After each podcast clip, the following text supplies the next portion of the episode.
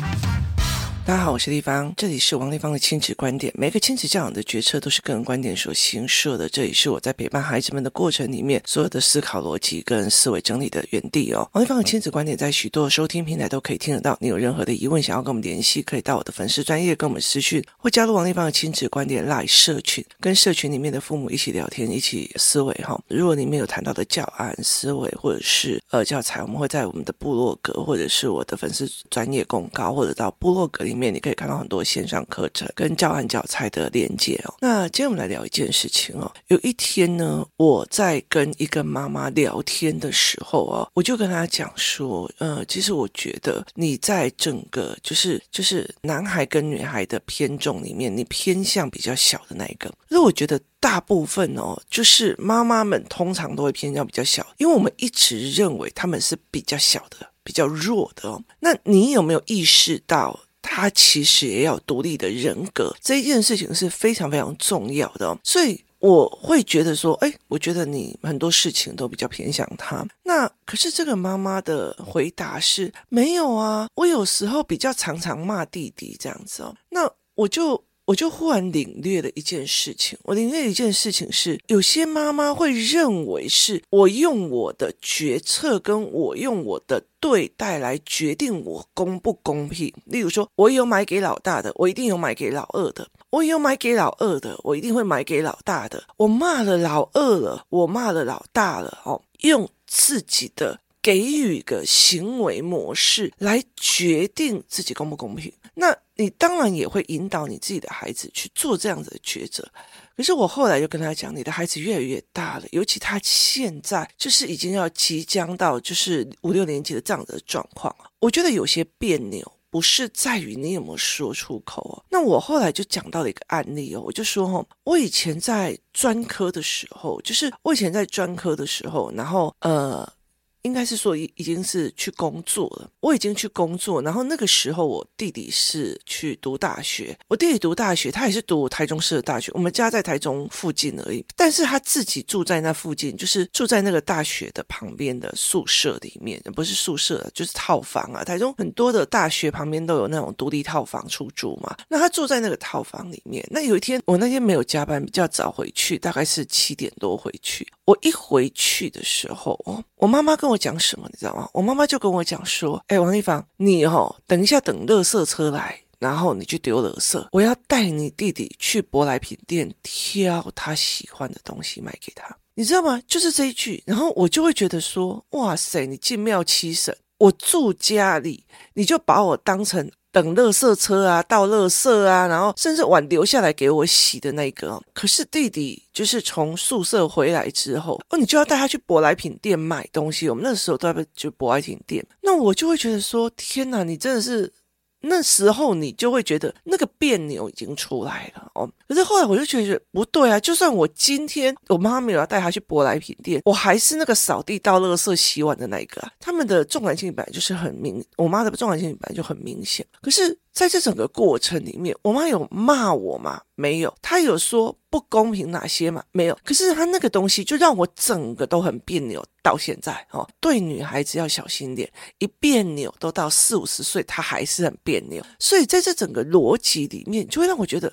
天啊，你你进庙七神嘛，这比较近的庙，你就觉得他这个不灵哦，所以在你身边的孩子，你就会这样对待嘛。那我其实，在工作室或亲子工作里面遇到了非常非常多这样的哦，例如说有一些孩子哦，就是。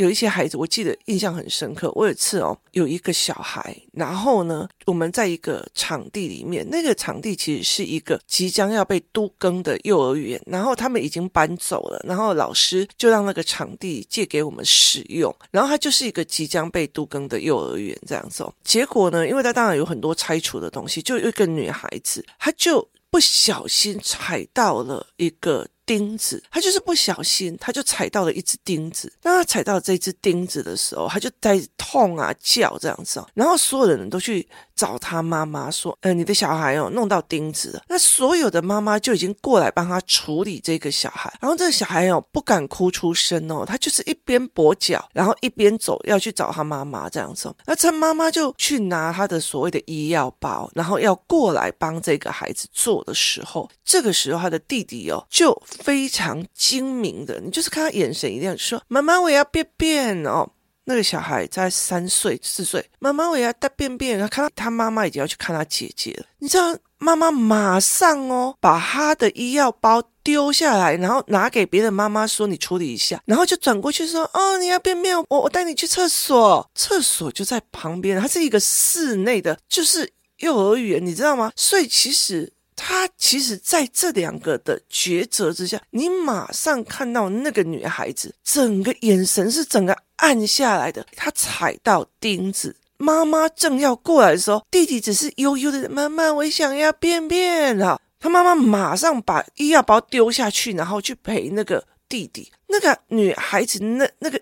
忽然黑下来的眼神哦，不是你有没有骂他以示公平，你不是买给他很多东西以示公平。孩子的别扭有时候不是你做的哪些事情，或你不做哪些事情，有时候却是你做哪些事情，或无意识的、下意识的去做这些事情。那这个妈妈也跟我讲，没有啊，我对两个小孩都很公平啊，我有时候也会骂弟弟呀。可是问题是在我来看。在我来看，他公不公平？他不公平。所以这两个小孩一直在那种就是非常明显的强爱。所以女生会偷偷的打一下弟弟，然后弟弟生气起来回答他：“妈妈，弟弟打我。”哈，那弟弟也很会在姐姐出问题，他跌倒的时候，他跌倒，他骑 push bike，他跌倒，整个人挫伤，大家就全部跑过去的时候。妈妈，我要喝奶奶哦！妈妈就马上哦，哈，你要喝奶奶就过去了。就是你的女儿整个从那个斜坡摔下来不重要诶，你儿子要喝奶奶，或者是你儿子妈妈我要喝水，他就过去了。好，我我觉得这个画面是一辈子的，这是一辈子的。那些别扭不代表是什么，你听懂意思吗？甚至有时候是说，妈妈，我这题数学题不会，你可以来教我吗？然后就说。哦，好，那我过去教你了。妈妈，我要喝水。哦，好，那你就马上转头去弟弟那边。他很多的时候是在你的轻重缓急里面。你有骂这个孩子吗？没有骂这个孩子。你有说这个孩子吗？没有说这个孩子。可是其实旁观的人都非常非常的看得清楚你在偏心。你在偏心，那有时候我们会觉得有些小孩，例如说，哦，这小孩好乖哦，好认真哦，好什么？例如说，活动代理人跟我讲，丽芳，我觉得某某某那个小孩好乖哦，然后我就啊，你说是谁？然后他就讲了话，然后我就嗯。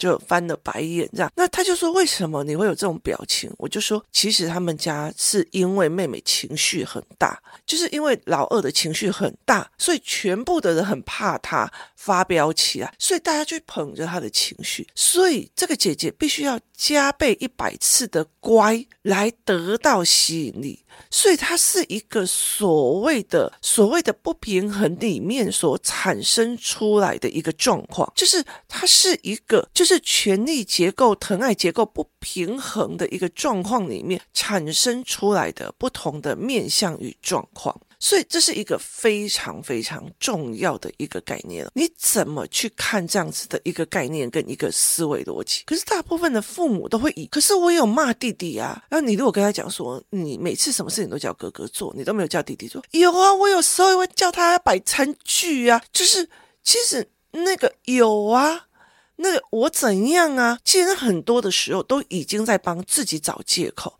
你不是认为说那方，你为什么会这样认为？你了解意思吗？或者是哦，某某某，你为什么会这样认为？因为如果连旁人都这样认为的，你的小孩会不会这样认为？可是有很多时候，就是很多妈妈在聊，我说我觉得这个你你你要注意一下老大，因为我觉得你很多东西都偏到老二去。没有啊，我有时候也会骂老二啊，就是你已经下意识在帮自己找借口了，而没有意识到是。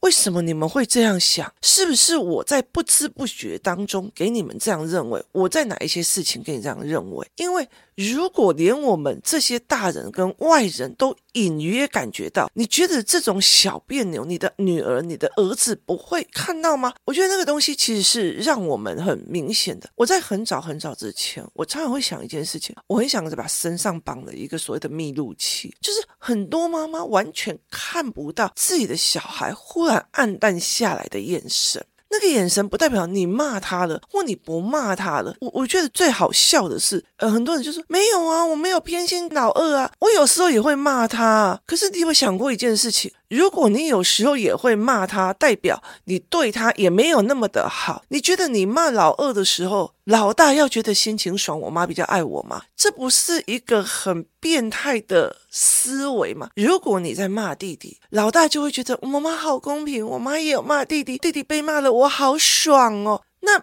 不就这个老大已经有那种所谓的把人给痛扣的习惯，快乐这种。心情嘛，这是一个变态性人格啊，你了解意思吗？所以我就会觉得这整个逻辑对我来讲是一个完全行不通的一个思维逻辑。它是一个完完全全行不通的一个思考逻辑，所以有时候我遇到妈妈一回这个事情，我就会知道说为什么这个盲点在什么。我觉得我的骂我已经批评了，我叫谁去做了这件事情，就代表我公平了。他没有意识到有很多并不是你做了什么，而是你在下意识里面，甚至你没有感觉到的偏心。而在游戏团体里面，或在游戏的思维里面，当我们要去找出孩子的问题点的时候，很大的一个状况点在于是，我们必须要非常快速去找出这种权力不平衡的结构产生出来的怨怼跟产生出来的不爽，所以这个东西其实如果产生出来的不亲，就是反正你就是爱弟弟。你了解意思吗？他就不跟你亲近，所以很多的时候，并不是你做了多少的教案。游戏团体里面是一个互相提醒的一个功能，可是人很容易帮自己马上找借口，或者马上去反击。哦，不是我做的啊，那为什么怎样怎样怎样啊？那为什么什么样？就是。当你在处理这件事情的时候，不是就事论事的去处理事情的时候，而是马上做反击的那个动作，这很大部分就是输了。为什么？因为你就是不想面对问题了。所以，其实会找借口的人，或者是会开始推责任的人，他其实就已经是不对劲了。所以，有时候我们在看这件事情的时候，会很明显的去看到他的权力的不稳或权力的结构的问题的。崩落，所以我们在谈小孩的状况，我们在谈很多的状况，有时候就会觉得说，其实很多的孩子，他例如说，哦，因为妹妹这样，嗯，好，全部的人都赶快去哄他，因为他会大爆炸。这时候你看姐姐的表情，她是一个我乖乖的。你们不在意我那个一天到晚在那边闹的，你他妈的你就全部人去捧他。你告诉我，这个女孩子她还会忍多久？她还会乖多久？我乖也没有用啊，你那个意思吗？我乖也没有用。好，那等于是一个觉得我只要情绪好，大家就来要来捧我的，他的情绪会更高涨，一次一次一次的高涨。这个乖的又会觉得。我乖也没有用啊，他欢就有用。我为什么要乖的？我想早晚有一次会面临两个同时问题爆炸，所以这是一个家庭结构的一个问题。那我觉得在很多的概念里面，我常常会在思维这件事情哦。我在我女儿很小的时候，是我儿子才刚出生的那段时间。如果你们去看《孩子教我看懂爱》的这一本的时候，你们就很理解一件事情。我有取出一个案例哦，就是。例如说，我在陪我女儿看书的时候，我儿子在旁边哭这样子，然后我读书读到一半，他在哭呢。那小婴儿小 baby，然后就小婴儿小 baby，他哭的时候也不过是饿了，或者是尿了或便了这样。然后我就继续讲故事，然后我女儿就妈妈，弟弟肚子饿了，我就继续讲故事。妈妈，弟弟肚子饿了，我就没有关系的，我要陪我女儿。妈妈，弟弟肚子饿了，你怎么可以这样子对小婴儿？然后我女儿就会赶快去处理弟弟这样子啊。我说我女儿讲故事比较重要，没有了，弟弟饿了啦，那她就会赶快去处理这件事情。所以在那个时候，或者是包括哦，我陪她讲故事，然后我就煮水，煮水的低音壶就一直叫，一直叫，一直叫。我不管，我女儿陪我女儿比较重要。妈妈，低音壶叫的要烧起来怎么办？妈妈怎样怎样？哦，所以那个比较紧急是吗？好，所以哪些是紧急，哪些是怎样？我给我女儿两个东西，就是因为那个是紧急的，所以我先去处理它，并不是我不爱你，我把你丢下没有去关掉低音壶，是因为那个是紧急的，所以我要让他比我更急，比我更慌的时候，哦，所以那个是紧急的。好，所以我就灌输他这个认知。那我让他比我更急啊！弟弟，弟弟在哭了，弟弟在怎样？后来我女儿有一个很大很大的一个认知，就是我妈妈对我比对弟弟好，所以我要去照顾我弟弟。所以我觉得我要去顾我弟弟，要不然以我妈妈那么耍身的人，她应该不会好好照顾婴儿。所以后来到最后，谁比较照顾弟弟？就是。这个姐姐比较照顾弟弟，所以我每次在陪他玩，然后弟弟哭啊，然后我就陪他一直继续：“妈妈，弟弟哭了啦！妈妈，弟弟哭了啦！”哦，是什么妈妈？然后他就去顾弟弟秀秀，姐姐秀。好，那时候弟弟才三个月、四个月，所以我利用这个弟弟还没有办法去观察不公平、不危险的这一段时间，大量的给我女儿同样的这个认知。后来到最后，他扬升的一种是我弟弟。哦，我妈就比较偏疼我，所以我要多一点点爱给弟弟的那一种的思维。甚至如果我有时候哦觉得弟弟还小不要教的时候，他就会觉得，你看我妈妈要养废我弟弟，所以我要练我弟弟，所以他有时候对弟弟就会比较严格。好，但是严格里面，他大部分是教。尤其有一次，弟弟讲出了一种就是丑女的言论。为什么？因为学校的音乐老师他在竞赛的过程里面，常常都站在女生这一边，所以他有一些丑女的言论。哦，那时候我女儿骂到我在巷子口都可以听得到了，好可怕哦！所以他就会觉得你怎么可以有丑女的言论？怎样怎样怎样？好，就是类似这样子的一个概念哦。所以其实对我的孩子来讲，对他们来讲，其实我给他们的一个概念是这样，所以很大的一个时候就是在于是很多的时候没有啊，我没有比较偏疼这个啊，我没有没有比较偏疼那个。可是其实你有时候在看那个小孩的眼神哦，我后来就会觉得说，因为其实妈妈团体其实大部分都是妈妈在旁边，除非这个小孩很清楚他妈妈在干嘛，要不然我觉得有时候常常会觉得啊，大家都有妈妈陪，只有我没有那个眼神。那个眼神，你忽然之间就会看到他忽然暗淡下来，是你做了什么或没做什么嘛？所以，其实很重要的一件，我妈只骂我，不骂别人。好，所以这个东西很重要，就是例如说，哈，工作室哪一个小孩没有去做，就是没有帮忙打扫，那对我来讲，我就觉得 OK 呀。你自己要这样，我就会对你这一个人去做的一个观点评价。那我会觉得啊，你应该你改动作那种行那台啊，那人都改动作。可是哦，我儿子就会觉得，为什么那个人没做那么早就闪，你就没事？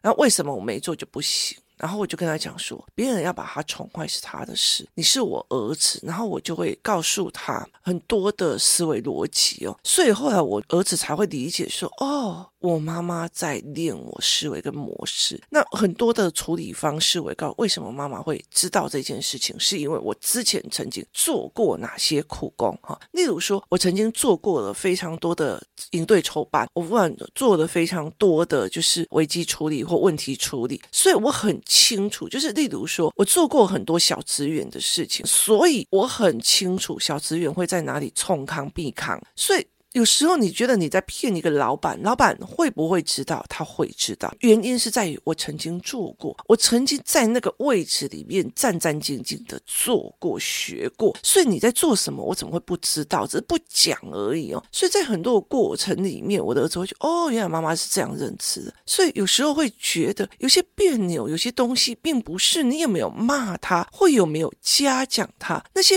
别扭在于隐隐约约，在于那。你看不见的，在于例如说，哦，我弟弟在车子上装病，我阿嬷叫我把红包拿给他啊，您弟弟就可怜呢，破米爱过来跪你，所以我就拿给他。其实我弟只是不想要下去跟所有的人打招呼，所以当我拿去的时候，我拿红包去给他的时候，我就忽然发现，我弟弟的红包是我的两倍。你知道那个发现之后的别扭，然后你是因为你是偷看的，那个别扭又会留着一辈子，所以很多事情的别扭很难发觉，然后很多事情的别扭很难去理解，所以当有人会愿意跟你讲，我觉得你真的是太偏心的，没有啊，我也有叫他做事啊，没有，我想下一次不会有人跟你讲，可是事实上。别不别扭？那个别扭是因为我们会常常会舍不得那个小孩脸黯淡下来的表情，所以我们才讲。